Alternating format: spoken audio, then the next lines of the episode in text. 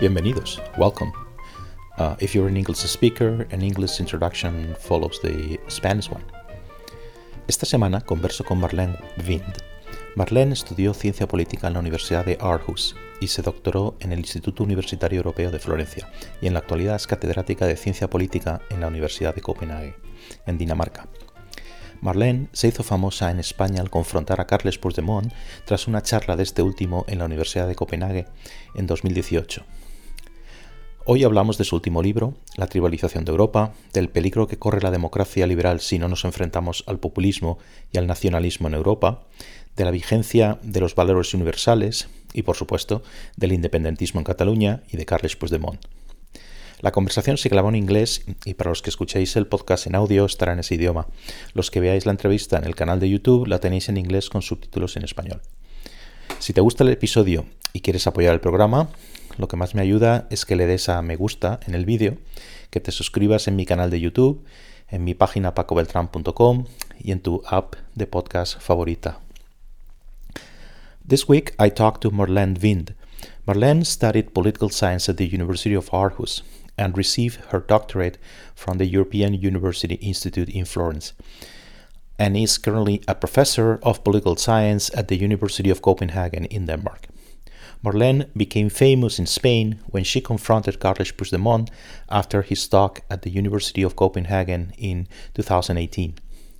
We will discuss her latest book, The Tribalization of Europe, the risk that liberal democracy disappears if we don't confront populism and nationalism in Europe, the validity of universal values, and of course, Catalan separatism and Carles Puigdemont.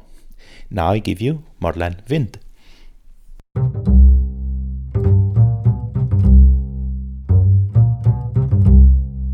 Hi, Marlene. How are you? Um, welcome.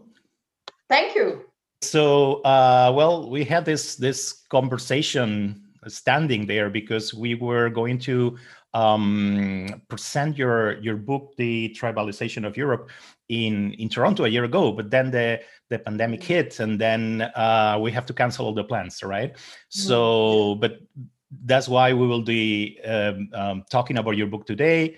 Uh, I've been, I have it here, Tribalization of Europe. I read the English version, but I already presented the, the Spanish version of the book, and um, I really enjoy it. I think it's uh, it's your book, which is quite short, but uh, still is like an advanced primer on many subjects. I know that advanced primer is is almost an oxymoron, but uh, I, I think it really is right because it's it's both an introductory text for people who approach these these subjects but at the same time um, even if you're an advanced reader on on these things you will find lots of things there that make you reflect and think about the, all these all these subjects and among them populism democracy also the current state of affairs in in european politics yes. right so i would like to start with um, talk a little bit why you say in the book that the liberal democracy has declined in the European Union. And also, linked to this, what is this concept of tribalization? Well, um, I think it's a debate that we have uh, omitted and and uh, have have sort of put to the side for many many years, and I would say too many years. Um, there has been a preoccupation, uh, you know, since the financial crisis with uh, economics and and uh, discipline, austerity, um, debating how how uh, you know European economies could survive and so on, and and there has been a, a total neglect of uh, the foundation uh, that sort of keeps the entire union together. I really felt in a way that it was it was on time that somebody um, almost shouted out uh, the neglect of, in particular, European politi- central politicians, heads and state of government, who, in my opinion, have been um, um, neglecting uh, the, the, the European values and also what unites us. Uh, beyond economics and beyond the uh, uh, internal market and everything. Uh, I'm definitely known to be a fierce defender of the European project. But when I've said that, I also want to emphasize that I think we have um, sort of lost the the essence of the project in a sense. I'm a little bit afraid of, of uh, whether the the uh, union will will survive if we don't take this uh, challenge of liberal democracy seriously very very soon. We know that you know you have autocracies all over the world. We are used to that. Uh, we have had Donald Trump for for four years uh, we have uh, a China that is becoming more and more self-sufficient and uh, refusing any kind of criticism. Uh, we have Russia, we have Turkey, uh, Saudi Arabia, and so on. So, I mean, we are surrounded by uh, by dictatorships and autocracies. And my point is simply to say, okay, so what about inside the European border? Can can Europe survive the next 20, 30 years without us taking a very, very clear stand on liberal democracy. Uh, and I don't think so. So we are looking away uh, to uh, the undermining of democracy that we see in several countries. In the in the book, the word identity it's everywhere, right? So um, underlines everything in the in the in your ideas. So but it's usually linked to um, right wing movements, right? So identitarian right wing, uh, populism on the right. I wanted to uh, just throwing here just a couple more uh, dangers or risk, if you want, for lack of a better term, um, which is you mentioned them in in, in passing, right? But uh, what do you think also as dangers for this uh, the, the liberal democracy the way you were putting it um, how about for instance uh, the left social justice uh, movements what is called the woke identity uh, mm. with all the cancel culture the hatred of free speech uh, probably you know about this case of uh, this poet amanda gorman that was in the inauguration with joe biden yeah, yeah, yeah, she was reading um, poetry there. So she's going to be uh, translated in Europe, and then in the Netherlands there was this translator that is mm. not that is white and male, I think. Um, so it was rejected um, because it was not black and, and female.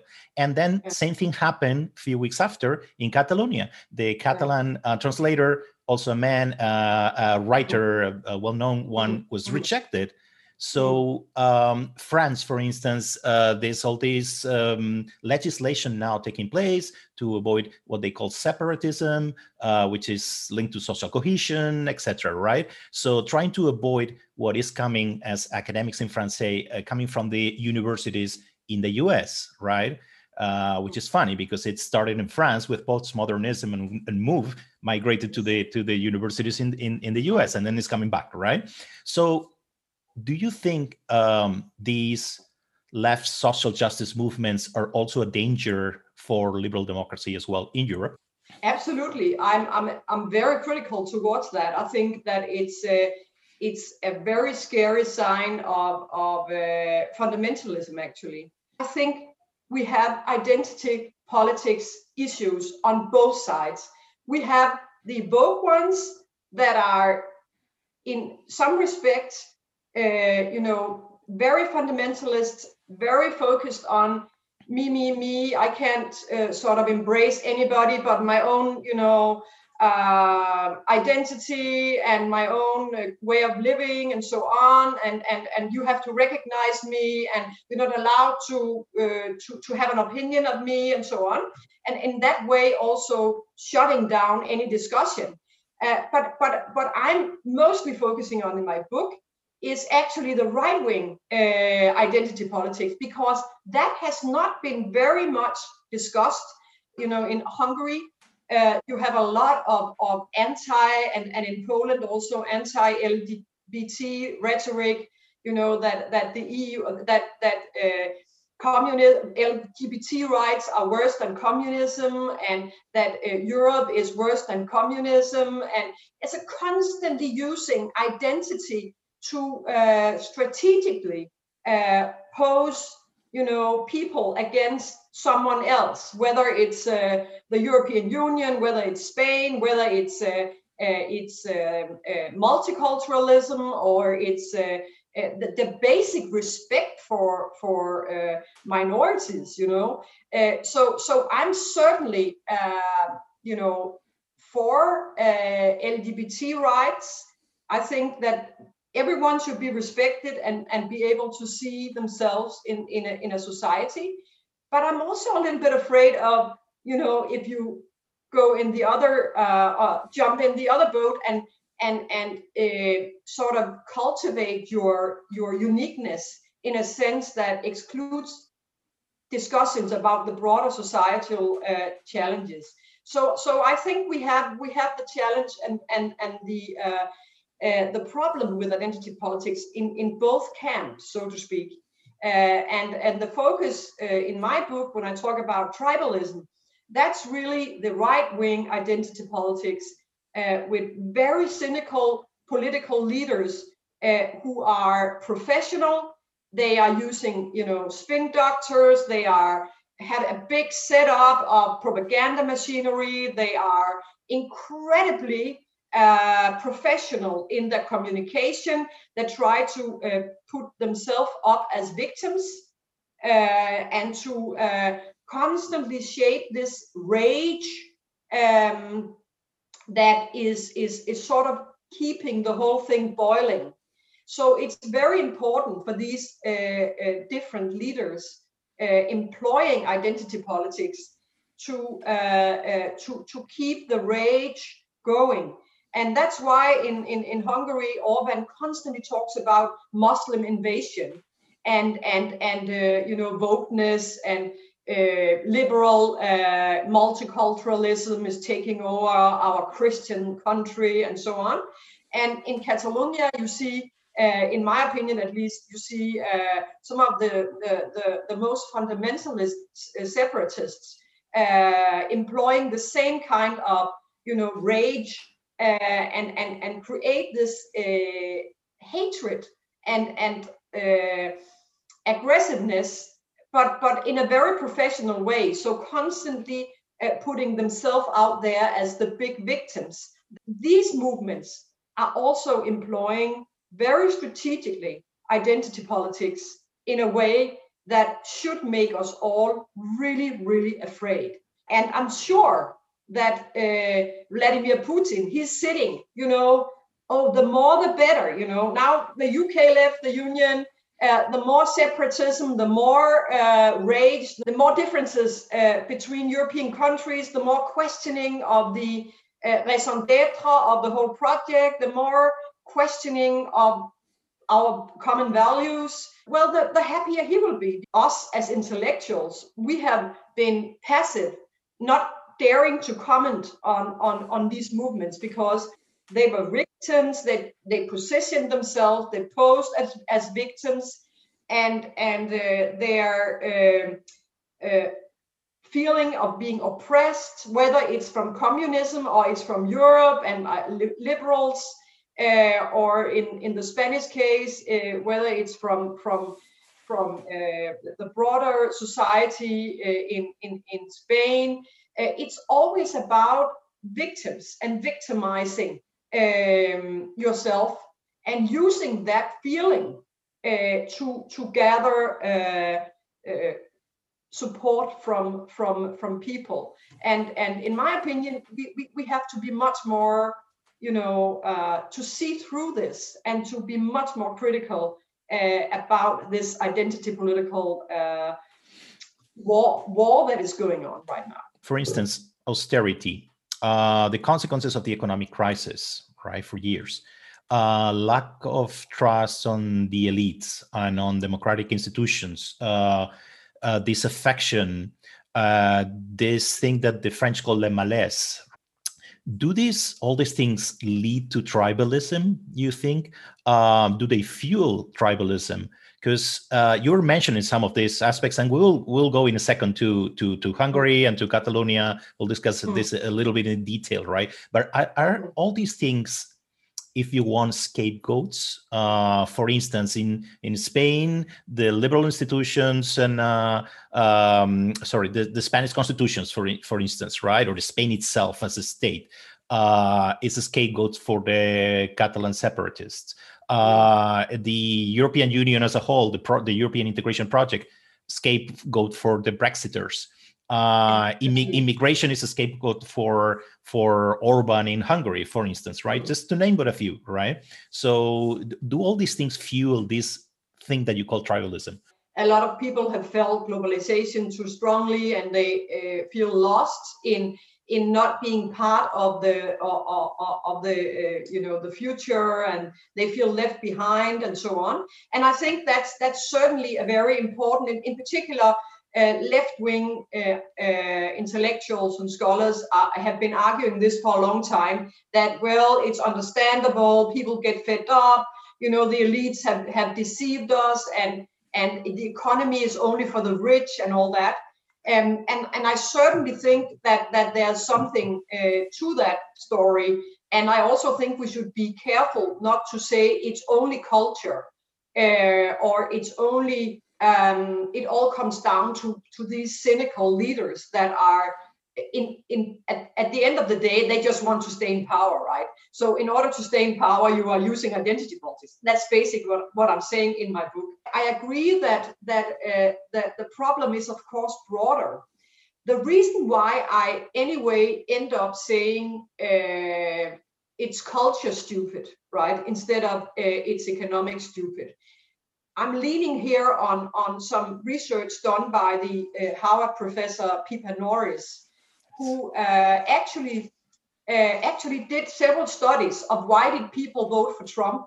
Uh, and, and, and she's also looked at Europe. And, and if you compare, for instance, if you look at, at, at Poland and Hungary and see how the, the economy has gone up since they became members, if you compare these countries that became members in 2004 with those who did not, then you actually see that your membership of the EU have have uh, have given uh, the average voter a much much better life. But even though you have have a higher standard of living, you still vote for right-wing populists, right? And Pippa Norris is saying the same with, with Donald Trump. She said well, I mean, the average Trump voter earns ten thousand dollars more on average than than the um, uh, ordinary American. So um, populism is not just uh, fueled by by inequality and by you know the feeling of being left behind by globalization. Of course, that's also part of the story, but I'm really trying to say that there's something about about culture, about identity political um, uh, warmongering and and warfare um, that explains this kind of rage that tribalism really represents, in my opinion. The book by by Pippa Norris and uh, Roland Inglehart is this Inglehart, yes. Cultural yeah. backlash, I think, is is, is a standard yes. right now for for the study really, really of of yeah. populism, right? Um, yeah. Wanted to move to something else. You talk a lot in your book about sub-state separatism in European Union, and in academia and the media, everyone talks about the dangers of nationalism, right? Yeah. Uh, you you have the former um, uh, Front National in France and La Lega Norte in in Italy, and Alternative for Deutschland uh, in Germany, and Fidesz obviously in Hungary. But why not so many people talking like you do in your book mm-hmm. uh, about the dangers of sub-state uh, secessionism or separatism uh, for not just for the nations themselves, for the countries themselves, but also for the European project, right? Uh, mm. What do you think is that? There's a lack of attention uh, to to this sub-state yeah. separatism. I think there has been uh, uh, exactly a, a, a uh, too uh, too much emphasis on on uh, on states and, and nationalism uh, at the state level, and they, we have overlooked how the the strategies used by separatists is is very very similar to to the strategies and the rhetoric that you see in in very nationalist societies, very populist societies. So uh, there are some some common features. Also, the way you are campaigning, the way you're using media, the way you're demonizing your opponents, and uh, and and again presenting yourself as a victim. I think we are seeing the same things. Uh, why has it been overlooked? I think you know maybe it's because the problem has in recent years maybe not been so big and it's it's uh, concentrated in some areas in Europe. Um, that's probably one thing, and then I think actually also the separatists, in particular in in Spain, have been incredibly clever at positioning themselves in international media as victims uh, of Spanish suppression. So, uh, you know, when I talk to, you know, colleagues from, from Germany and in particular Western Europe uh, about this topic, they say, oh, it's terrible and it's, you, we feel so sorry and they're so oppressed. And so this is, in my opinion, a, a media strategy that has been employed very cleverly, in particular by Puigdemont, uh, but, but, but also others. And then again, also the Spanish side has been too timid to step up for its own values, right? And and to insist you're a democracy, you know. Uh, look at look at all the uh, uh, the indices that are you know listing democracies in the world. Uh, Spain is a democracy. The Spanish uh, elite uh, and political elite, but also intellectual elite, have been too afraid to to to um, push back on, on, on the separatists. I was shocked when I came to, to Catalonia and discovered that uh, that's what my professor call, uh, colleagues told me that even speaking Spanish in class, you know, is is uh, they are demonized for doing that in in Catalonia. And and um, I was also told by some school teachers I talked to that they uh, were not allowed to teach in Spanish. I, I actually didn't believe it was true. So so I had to ask them again, what are you telling me? This is Spain, right? You have a country. And and of course you should you should allow diversity and you should allow people who want their children to be schooled in, in Catalan to do that. But you should certainly also allow those who want their children schooled in, in, in Spanish language do that I was surprised about the fundamentalism uh, and and the um, and the aggression, uh, and and also uh, very surprised by the the feeling the kind of political correctness in the rest of Spain for not daring to confront uh, this separatism and and this in in in many ways fundamentalism uh, and and massive propaganda that you see in in in parts of of Catalonia. So uh, and and and I keep telling you know when I when I talk about this book and and and uh, talk to people outside um, uh, Denmark and discuss this topic about tribalism. I mean, I, I keep saying, look at the figures. Most Catalans want to stay in Spain. But when Western media uh, uh, uh, presents this this conflict they constantly say so catalonia wants to wants to leave spain and they're not allowed to and so on no a minority of catalans have this uh, this idea.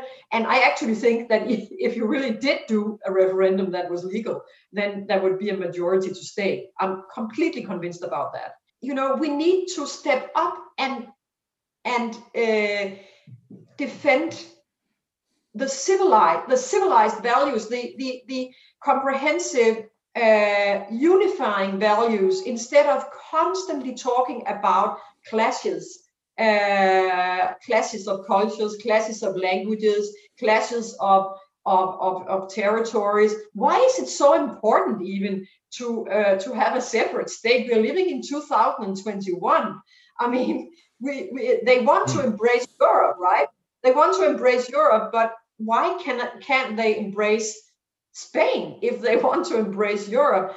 Uh, as, as one of my very good um, good friends, uh, Joseph Weiler, who is a professor at NYU, says, uh, you know, and I cite him in the book. Uh, it's actually a very sharp uh, quote that I uh, I wouldn't dare to, to have written that myself, but he does it. And he says, well, why should we brace the Catalans in Europe if they cannot even live uh, with our fellow Spanish uh, friends. It's really weird that that you feel almost ashamed of speaking Spanish in some parts of Catalonia. One of the things that living abroad pissed me mm. more about the whole media approach to what happens in in Catalonia is everything what will be the common denominator? Uh, it will be something like this romantic vision of nationalism there. You, you were mentioning yeah. this right? Um, this the small people oppressed by the big state yeah. that is almost like fascist there's no democracy. Is this franco uh, just continue living somehow or something like that? Also these david versus goliath kind of thing right? It's always yeah. the same romantic idea. So in the end yes the um, secessionists are very clever at using clever and they use a lot of money public money yeah. to fuel yeah. all these networks and etc mm-hmm. right um, and also i totally agree the governments in in spain both left and right have been very timid to say the yes, least very... right mm-hmm. to, to push back right but in the end it takes two to tango as well why is the international media uh, yeah. buying all the story, right? So I don't. I studied different other cases similar, and yeah. it's it's it, it's really painful to see it like like that because whatever side you take, it's like it seems that international media just buys completely the whole package of yeah. oppression, fascism, blah blah blah, right? So why do you think is that? Well, first of all, I want to say that I really feel for for those who were oppressed under Franco, I, I, I, absolutely understand the, the feeling that is deep down in, in, in some people and, and that, that this should never repeat itself. No doubt about that. But uh, I think um, the, the, the presentation in, in, in, uh, in Western media in particular has to do with uh, we always like the little man in the street, right? So the media also likes the little the little, the, the little cultural group being oppressed by a larger cultural group. And if the little cultural group or language group or whatever you want to call it, depending on where you are, um, if that's also very good at putting itself out there as as the victim and and as being suppressed, and that's they have cleverly done that. Then I think the uh, Western media they jump on this and they are, you know, it's always nicer to uh, to, to, to present who is the victim and, and, and uh, to take the victim story. Uh, and, and since you don't have anyone who pushes back from, from the Spanish side, because it's really delicate and I understand, but I just have to say, and I tell my Spanish friends this, you are actually to blame a little bit yourself because you have not uh, insisted on uh, equality, on the basic liberal values, but by not insisting on that, on, on the protection of, on, of everybody's rights, uh, but, but being afraid to even address it, I think you have actually given the uh, Western media, uh, you know, so nobody ever says anything. So why should shouldn't we listen? It's it, it has to be true what's coming out of the separatist movements, right? Because nobody objects. You know, in Madrid we never hear anybody saying this is not true, that's wrong, that's a mis- you know that's false, that's a story made up, that's not correct. You know, you haven't seen that, and and um, I think that is really one of the big lessons for uh, global Spain. If Spain wants to improve its image in the world, it has to be more self-confident in a sense and also say yes of course we respect uh, minorities we respect languages but we also want to uh, be proud of what we have accomplished just look at at at, um, at the democratic uh, evolution in Spain compared to what we are seeing right now in some of the central and eastern European countries. Um, you actually managed to create a democracy. uh, I know there's a lot of criticism of the courts, and you know there's lots of things going on right now. Uh, uh, but I still insist that basically you cannot question the fact that you are dealing with a constitutional democracy here.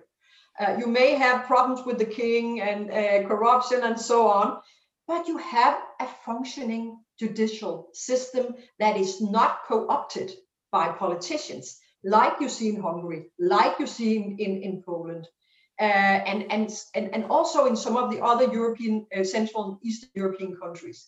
So I actually think you have a success story to tell, but you're not telling it. And that's something I have been wondering why you're not telling it. I think if you were telling it, you would you would gain gain much more sympathy uh, in the international press. Uh, but but Spain has not been very good at talking about its own success, and I think that's really uh, a great shame. Uh, as you know, you became um, a national star in Spain uh, after you confronted you confronted yeah. uh, Puigdemont at the University of Copenhagen. Um, mm-hmm. What do you make of Push Puigdemont as a political figure, or maybe as a person, since you met him like uh, in in person? Is he um, is he a fanatic? Is he is he nuts? Is he you know he has a proper plan? Because uh, just watching the video is I watched several times. Uh, everything you were throwing at him were arguments uh, regarding democracy, regarding separatism, regarding the the what kind of Europe will we have with yeah. 200 ethnic states, yeah. etc. But he was not replying with arguments. He was replying yeah. with you know his own ideas or, or, whatever, right? So what do you make out of him? Well, um, I think first of all he was very surprised not to come in a friendly, in a kind of totally apolitical, friendly, embracing. Uh, uh, debating forum. I, th- I think he had expected to to uh, like like where he normally goes. He's he's uh, uh he's expecting uh, people to buy into his to his story, his narrative of being representing a suppressed, very suppressed um, minority in in Catalonia. Um, so I think he was surprised by that and also taken aback. So he was he was uh, uh, well i mean one to one he was he was you know very friendly uh, but but but also very clearly quite irritated that he couldn't sort of easily sell his story. And that's why i think he didn't answer my questions uh, and and i mean um, for me it was pretty obvious that you are in a university in a university you debate uh, and uh, uh, this is not a, a, a, you know a show for for uh, for Catalan separatists. This is a university where we confront and debate, and and uh, of course you should you should address and answer the questions you get, right? And and he didn't do that, and also he didn't he didn't you know after the debate try to sort of talk to me or uh, you know engage or he just left immediately and and wanted to get out of there. I think it was not very pleasant for him. Um, but but uh, uh, i think he has um, like many of those identity political leaders that i'm uh, portraying or talking about in my book uh, i think he has the same kind of he wants to stay in power. He wants to uh, you know have continue to have access to to to to the money that this gives him and that he uh, uh, knows that if he's going to to stay important and relevant for uh, his fans i would call it fans right? Um, then he needs to to to keep doing this creating this victim uh, of himself and creating this feeling that that that uh, uh, that the minority in Catalonia are, are completely suppressed, not allowed to exercise their culture, their rights, and and uh, that they uh, are are um, victims of an awful regime, uh, almost as bad as as as, as under Franco. So um, that is his mission in life, and um, and he's been incredibly good at playing the media in this way. Uh, he just didn't succeed when he came to my university. I think the show is going to go on because, as you know, uh, the European Parliament left the immu- immunity. Um, yes. So that puts, in this case, Belgium. This this is a very interesting story, also about uh, European integration, how we trust each other judicial systems, right? Yeah. Um, because the thing is, if it's been three years that uh, Puigdemont flee um, Spain, not an exile, because there's no political prisoners in Spain because it's a democracy. So he flee, he left, he ran away. So the reason he's not in Spain is because this this mechanism that we have in the European Union, which is the European arrest warrant, that was supposed to help with um, uh, with with uh, judicial cooperation, with uh, police cooperation, etc. in in Europe, but it's not working at all, right? um, this instrument, European arrest warrant, um, uh, basically um, lays on mutual recognition of judicial systems, right? So it uh, substitutes the old extradition system, right? So, but both Belgium and a number of times refuse to send Puigdemont and the other people that are with him uh, to Spain also to stand trial. Yeah. Exactly, and, and Germany yeah. as well. And mm in those cases, this can be get a bit technical, but um, um, like making the long story short, it's like those uh, judges should not get into the substance of what was being would be, be just there. It's just checking that um, you know that you meet all the criteria for the for the uh, send these people back to Spain. That's it. But they actually judge on the substance hmm. of of it on the accusations, right? So hmm how is I, I don't see that we can get this uh, single space or this integration project going on without trusting each other, right? Uh, trusting among democracies and all the member states in the European Union, uh, by definition, should be democracies. We'll talk a little bit now uh, about Hungary, etc. Right? But um, don't you think we're lacking the this this kind of instruments to cooperate with each other, or maybe we're lacking the trust in each other in Europe? certainly and and and uh, this problem with lacking trust among judiciaries is is uh, is actually a, a, um, a much broader problem because we have seen Dutch courts and um, we have seen Irish courts um, not wanting to extradite prisoners to certain countries because they didn't trust the country's judicial system. We haven't heard I, uh, any courts say that they didn't trust the Spanish judicial system.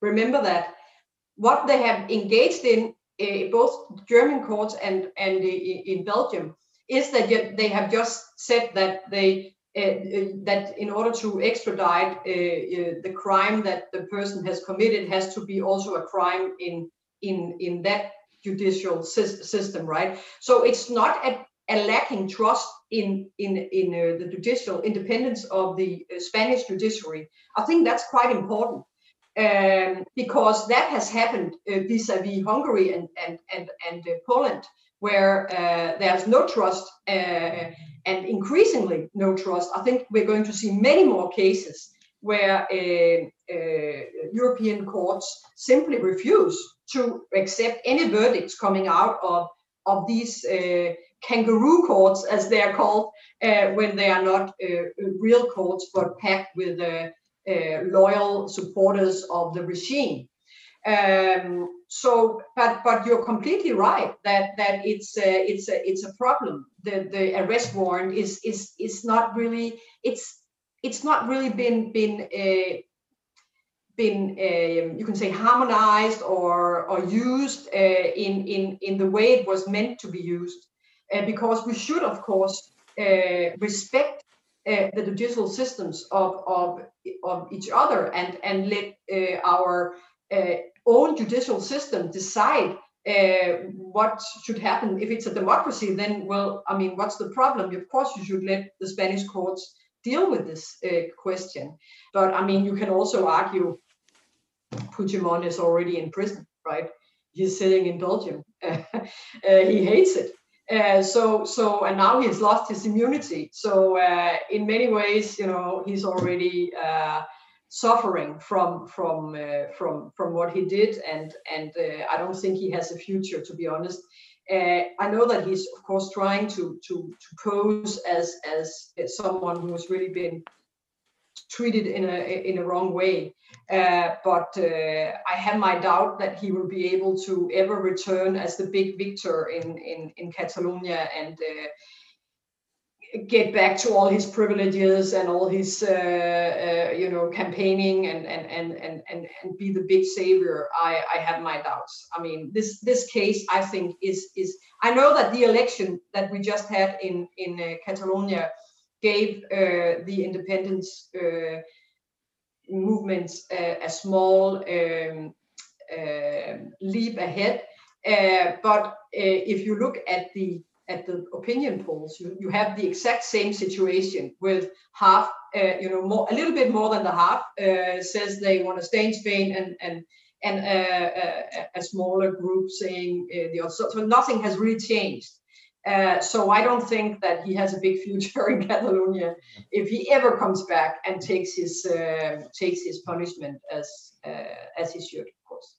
Yeah, but also because like a big part of the secessionist movement don't want them to arrive, right? Because the, the, the tide is changing and it's a different political game now, right? So well, it will complicate it will complicate all the plans with the new generation of separatist leaders and everything.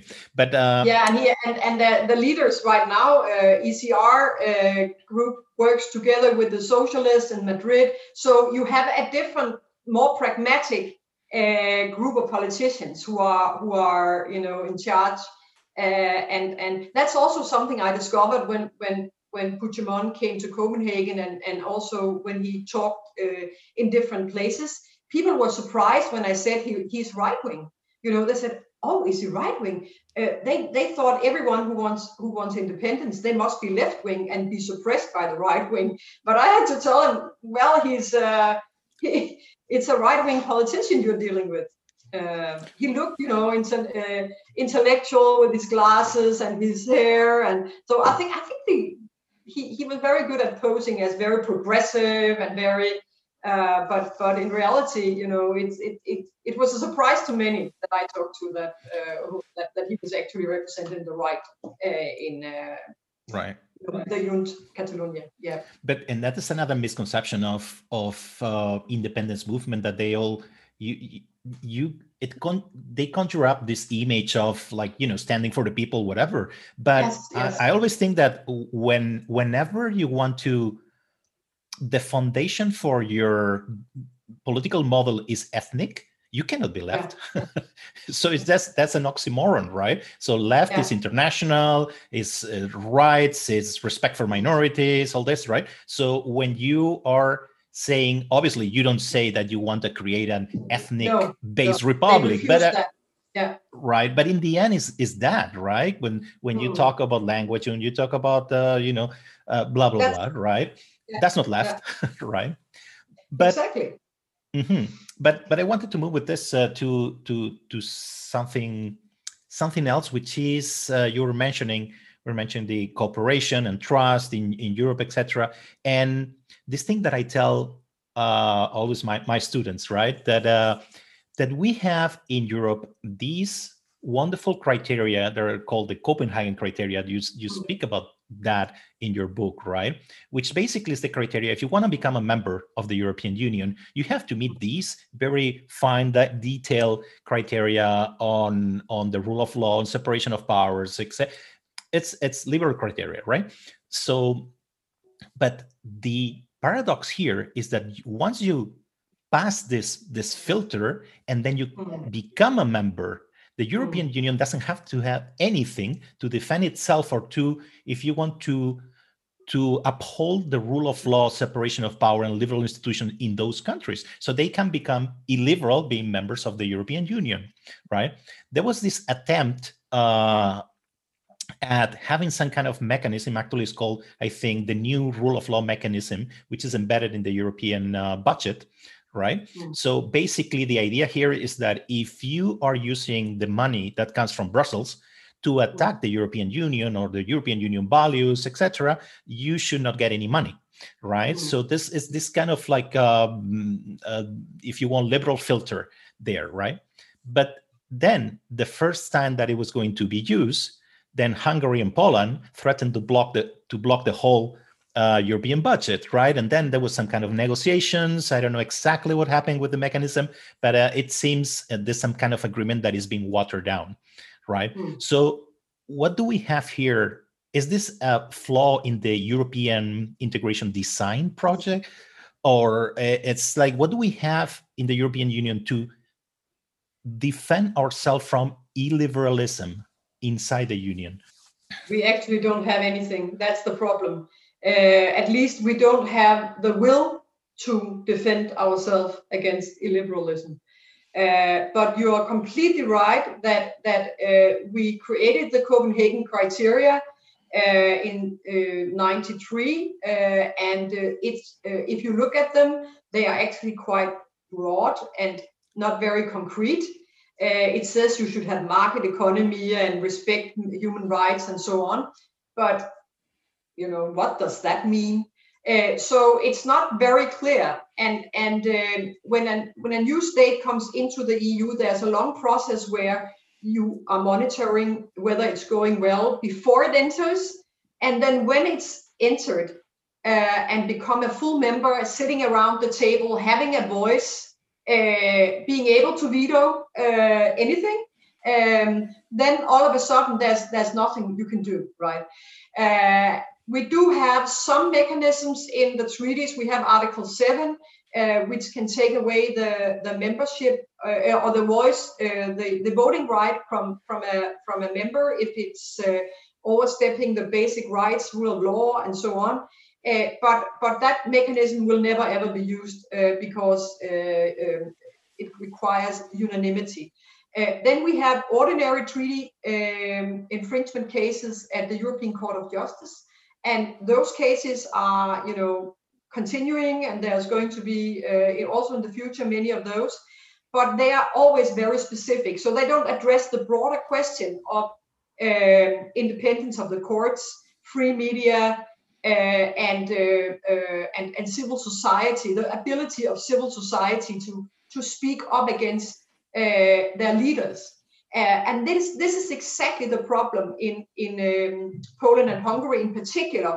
And and I think we should emphasize that the reason why everyone talks about these two countries is that if you look at all the statistical um, evidence and uh, the uh, uh indexes that are made, Freedom House, uh, you know, uh, Economist Intelligence Unit, all those big respected institutions that monitor democracy, they have pointed to uh, a fundamental decline of these two countries since 2018. Since 2018, they are no longer considered to be full democracies according to these different uh, monitoring institutions. So that's why we're discussing them. That's why it's so serious that we have a European Union where we have members that are no longer democratic. Think about it. It also means that if they applied today, they would not become a member of the European Union. So, so, so it's quite serious. I mean, I know a lot of politicians say, well, we just have to wait until there's some new leaders uh, who wins the election in these countries. But, you know, will they ever be able to win an election? What has happened in particular in Hungary. That's also why they are even uh, lower on the scale of democracy. They are uh, uh characterized now as, as an autocracy. Um, is that that uh, they have not only rigged elections, they also have uh, changed the constitution in the favor of the sitting majority seven times. So if you have used your power, your majority, to change the constitution and you on top of that also have co-opted the free media, the critical media, as as it has happened, uh, not by prisoning people, not by uh, you know uh, uh killing journalists. It happened in Slovakia and, and Malta, but uh, but by uh, buying up critical journals. if if if you have done that systematically for ten years, then it's very, very difficult for an, an opposition party to, to ever uh, be able to, to uh, mobilize a, a, a winning fraction and to win the next election. So, so it's a com- it's it's a compilation of of many small steps, um, and I think it's it's um, Ziblatt and Levitsky who uh, I cite in my book, who are saying that. Uh, uh, that democracies uh, they don't die by by tanks in the streets they die by uh, by uh, these uh, technical small steps. we are not confronting these leaders. We are, and now when I say we, I, I actually mean the heads of state and government, and also to some part the commission, at least the commission, com- current commission, uh, which have been very kind of uh, afraid to speak up and to take these countries to court. Um, Timmermans, uh, the Dutch uh, commissioner, uh, he was much better and much more aggressive and much more out there fighting and speaking up and so on.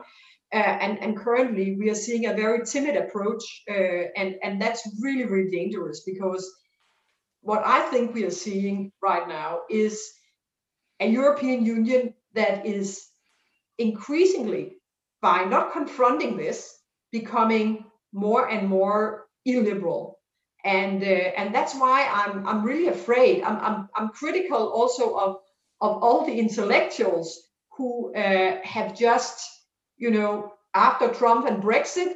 I think there was a big kind of also in the media in the West Western Europe, like we didn't understand the people, we didn't understand why they wanted these right wing uh, leaders, why they wanted to leave Europe, uh, and, and we have been bad at understanding ordinary people, ordinary citizens.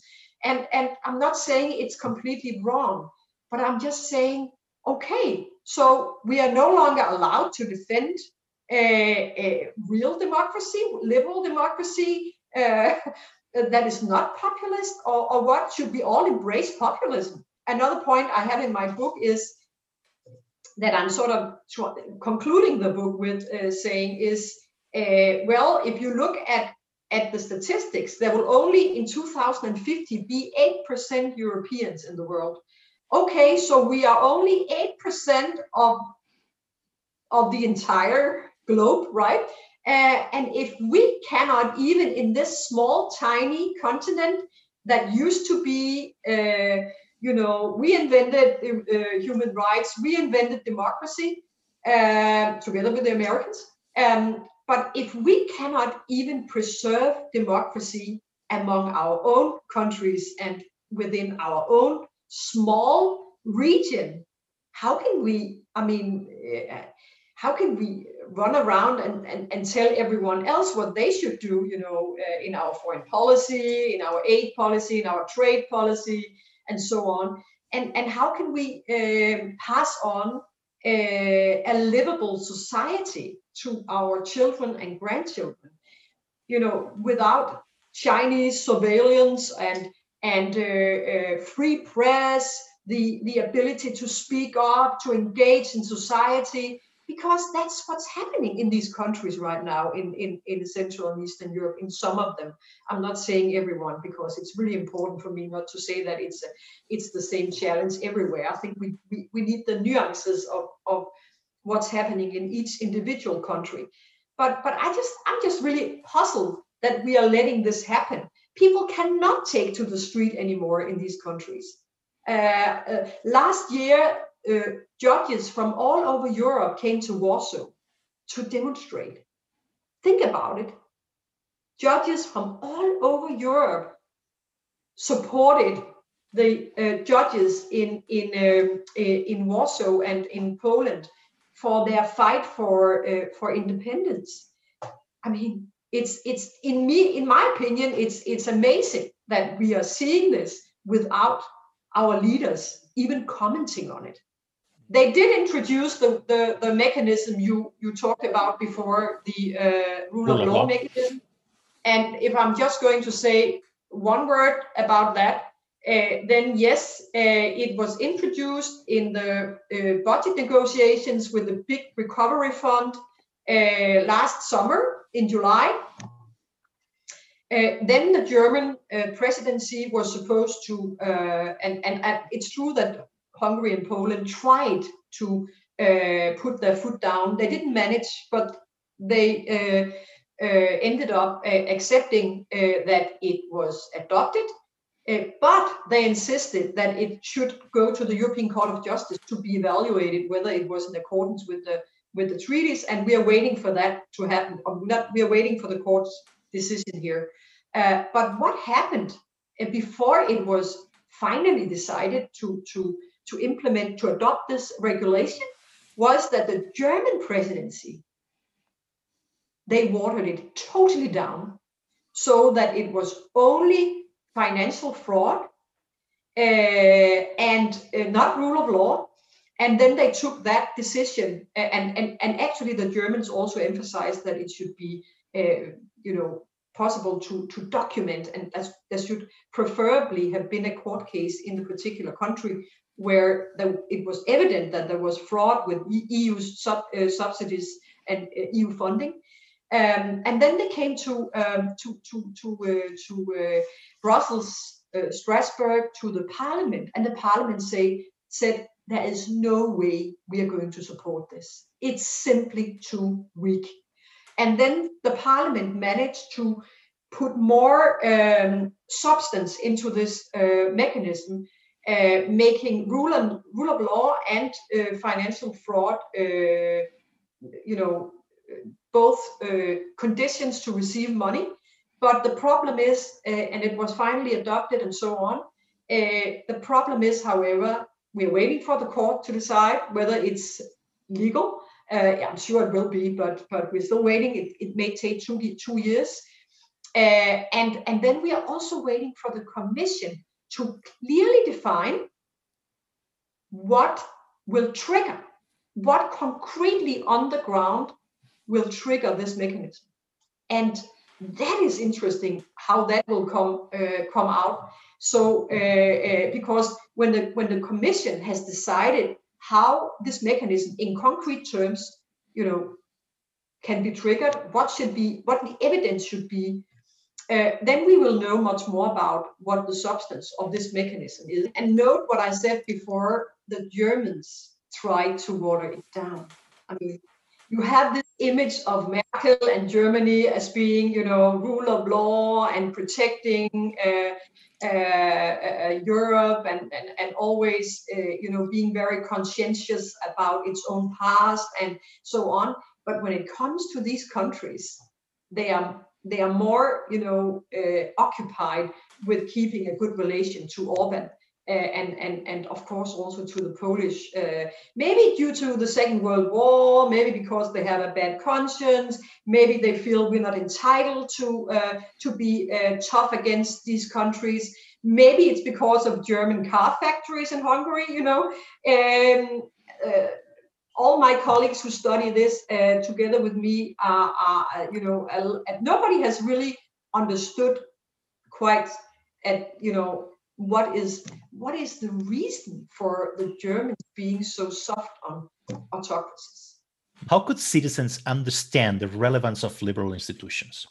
What I mean here is um, th- there's a certain asymmetry here, right? So speaking to the heart is easy, right? Everyone understands both the will of people, uh, in, immigration, uh, this thing of rich versus poor, etc. Right? But speaking to the mind is not that easy, right? So, counter majoritarian institutions, rule of law, separation of powers. As I always say, you will not see the masses uh, in the street uh, supporting all these institutions and their banner. The judges, the judges exactly. were there. True, right? But yeah. but citizens will not march in the streets in support for these essential mm. liberal institutions, right? So, right. what can we do here with this asymmetry? How could citizens have a different role or a different understanding of what is key in their ways of living in, in, in a democracy. Yeah, it's it's pretty scary to see uh, the different surveys that are done uh in many Western European countries, where you ask younger generations what they think about democracy or whether they prefer a strong leader. Uh, there's actually a lot of these uh, these polls and surveys that show us that that that they prefer a strong leader. I think that that uh, one of the problems that we have seen in recent years, uh, in particular, uh, starting before Trump, Trump was elected in the U.S., has been this tendency to not emphasize the uh, constitutional democracy, but much more uh, majoritarian democracy. What does that mean?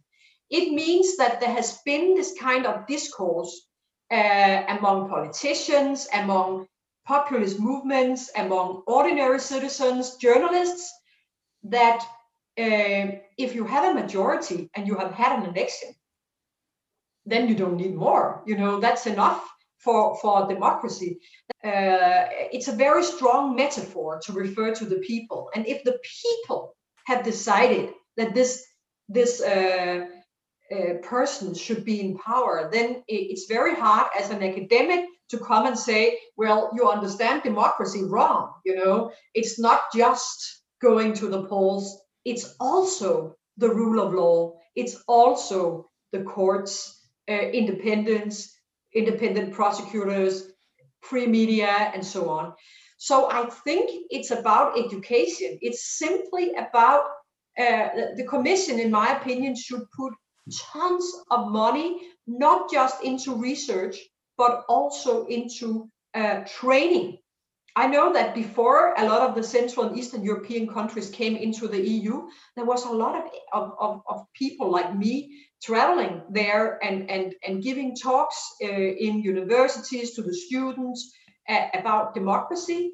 Uh, and, and a lot of uh, civil servants and, and judges went there, like we go to China you know, there's been uh, several of my colleagues have traveled there to, to, explain to them what is liberal democracy, why do we think that's a, a, a, an important thing. Uh, it hasn't worked so well though, but but it's been tried.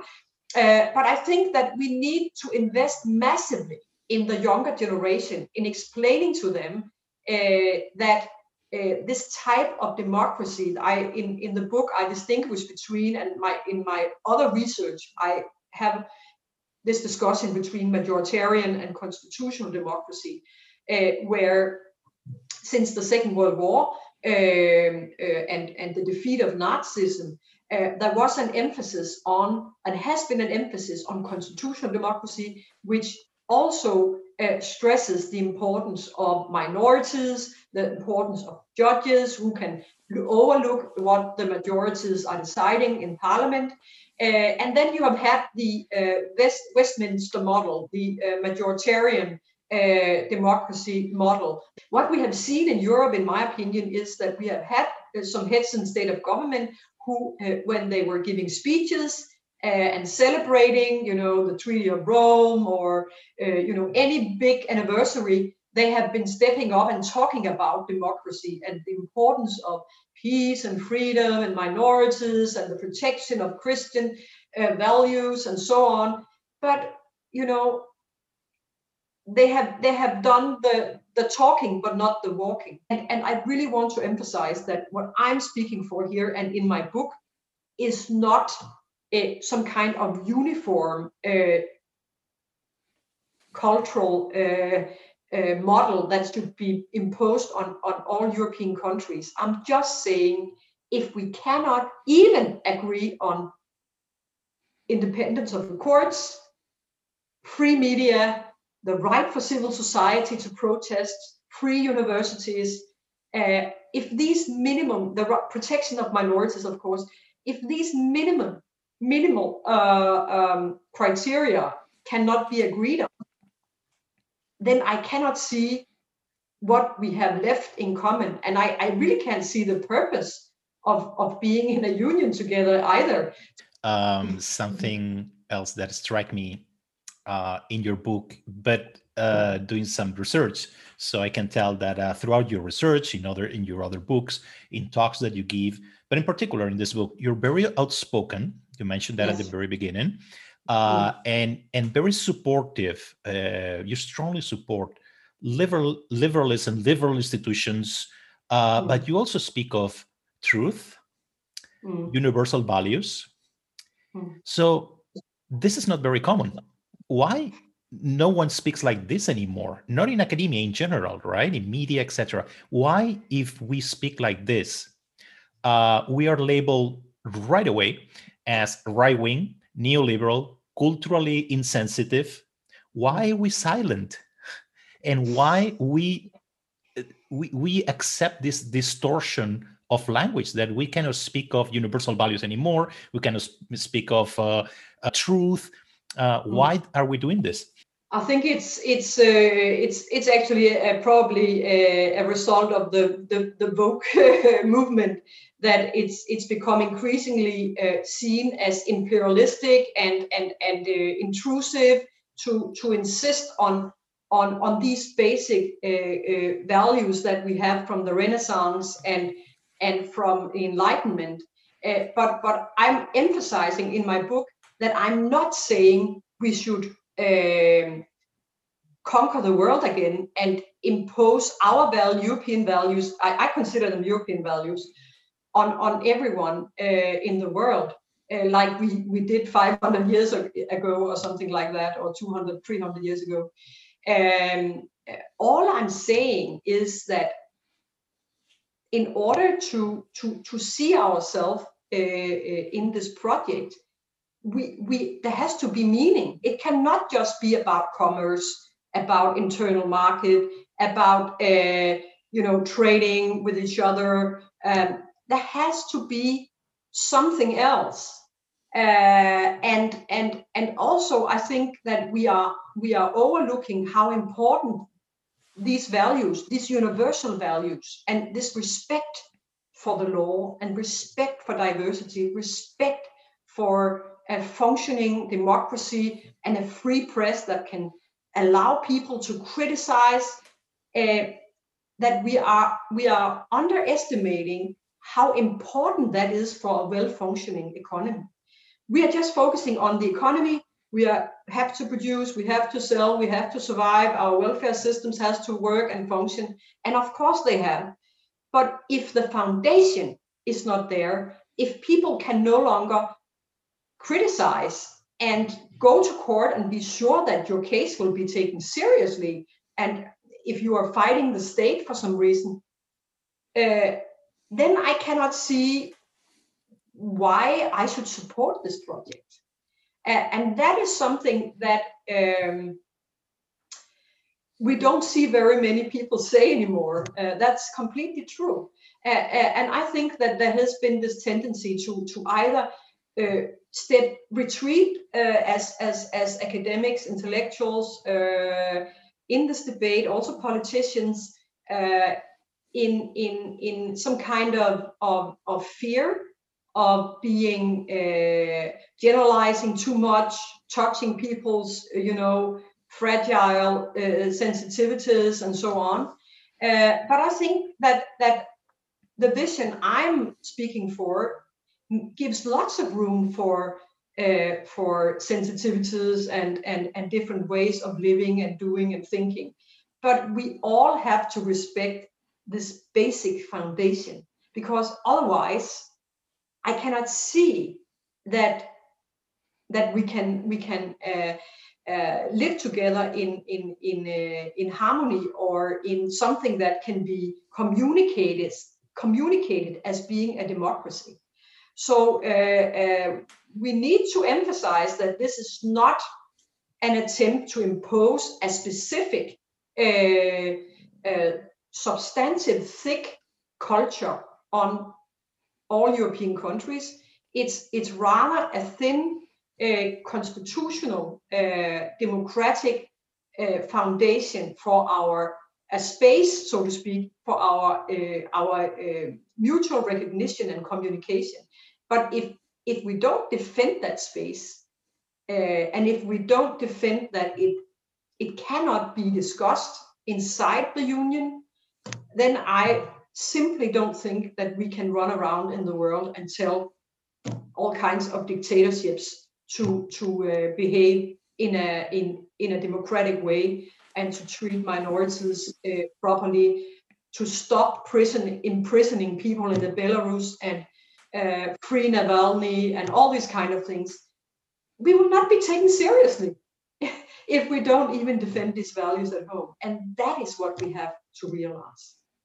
Let's hope that we have uh, way more voices from now on in academia, uh, among the intellectuals, politicians, media, everywhere in support of these values and these institutions that are really what give flesh to, to the idea of democracy and underpin our ideas of of of, of freedom and uh, equality before the law and equality of opportunities right? That is the, really the core of, of of democracy besides markets right? Um, i don't want to take any more of your time. I thank you very much for you devoting some time this uh, afternoon to talk to me thank and, you so uh, much no thank thanks to you marlene and wonderful uh, to be here. thank you. And hopefully we'll see you soon in copenhagen